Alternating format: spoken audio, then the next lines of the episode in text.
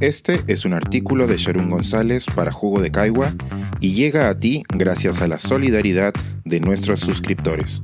Si aún no estás suscrito, puedes hacerlo en www.jugodecaigua.pe. Mi enamorado de Estados Unidos.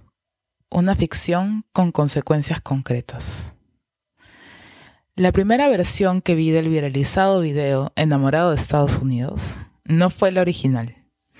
Primero me llegó una parodia que era graciosa, pero no capturaba un aspecto central del video que estalló en redes la semana que pasó. Una joven limeña vuelve a Perú con su enamorado de nacionalidad estadounidense y registra en un video de 59 segundos cómo fue su primer día de visita. Disponible en TikTok, la narración circuló velozmente como un mal chiste. A cada quien le parecía gracioso por distintas razones, el tono de voz de la narradora, el acento de su acompañante, los lugares que visitaban. A mí no me pareció gracioso, me pareció demasiado bueno para ser cierto. Bueno, en este caso, entendido como un discurso tan directo sobre las clases sociales en Lima, que era irresistible analizarlo un poco más. A fines del siglo pasado, David Parker publicó en inglés un libro titulado La idea de la clase media. En él se discutía la historia social de los empleados de comercio en Lima a principios del siglo XX. Con esto, Parker pretendía entender los diferentes discursos de clase que manejaban los distintos actores en la historia peruana. La tarea no fue fácil, ya que tradicionalmente las clases sociales eran estudiadas mediante criterios objetivos. Incluso hoy es posible ver estratificaciones de la sociedad peruana en términos de ingresos económicos. Poner el foco principal sobre los discursos de clase, en este caso, implica aceptar que el dinero no determina las clases sociales en el Perú. Como la raza y el género, las clases sociales peruanas son construcciones sociales, es decir, son ideas que se construyen mediante imaginarios y se consolidan con costumbres o leyes. Parker revela que es imposible en el Perú crear un modelo científico y objetivo para organizar las clases sociales.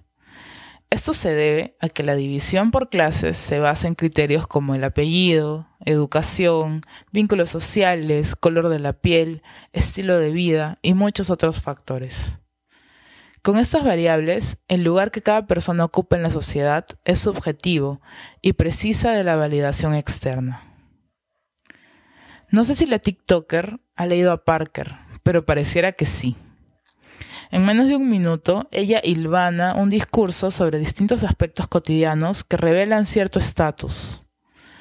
De forma ingenua, o con intenciones de publicidad encriptada, menciona lugares y marcas.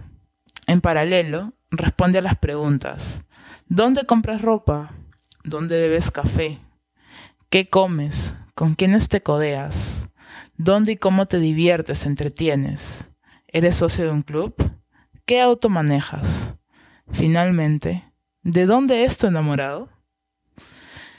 Respuestas a preguntas de este tipo, según Parker, son las que configuran en nuestro país la diferencia entre clases. El nivel de ingresos aquí es irrelevante. Por el contrario, en 1919, cuando los empleados peruanos hacían huelga por mejores salarios y horarios de trabajo, utilizaron un discurso parecido para legitimar sus reclamos. Ellos alegaban que necesitaban mejores salarios porque tenían un estilo de vida que mantener, un estilo de vida al cual no podían renunciar. Ellas y ellos tenían por costumbre bañarse en la playa en el verano, por ejemplo. Por esta razón, ameritaban tener un horario de verano, cuatro horas más corto.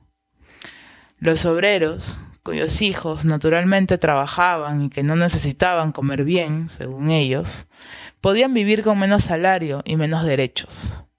De la playa, ni qué decir. El video de Mi enamorado de Estados Unidos está lleno de clichés y lugares comunes que bien conocemos. Juntos retratan el estilo de vida de un grupo social.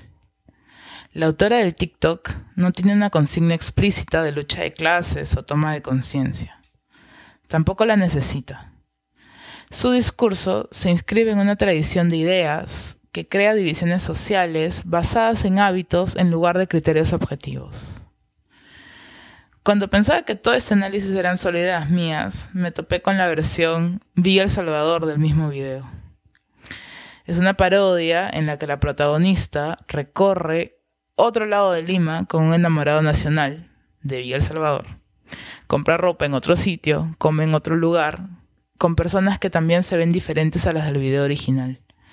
El video es gracioso porque es cierto y pone en evidencia las amplias desigualdades en nuestra sociedad. Lo ideal sería que no existiesen divisiones sociales de este o de otro tipo.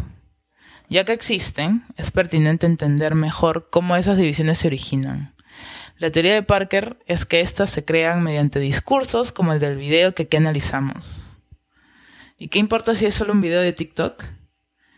Bueno, con ideas similares, los empleados de comercio de 1919 lograron una ley que respalda las diferencias naturalizadas entre ellos y los obreros, trabajadores en apellidos de abolengo y con colores de tez más oscuros. Mi enamorado de Estados Unidos no va a generar una ley, pero cabe preguntarnos qué otras divisiones afianza y legitima. Sí, los discursos sobre las clases sociales son imaginarios, pero sus consecuencias pueden ser más concretas. Este es un artículo de Sharon González para Jugo de Caigua y llega a ti gracias a la solidaridad de nuestros suscriptores. Si aún no estás suscrito, puedes hacerlo en www.jugodecaigua.pe.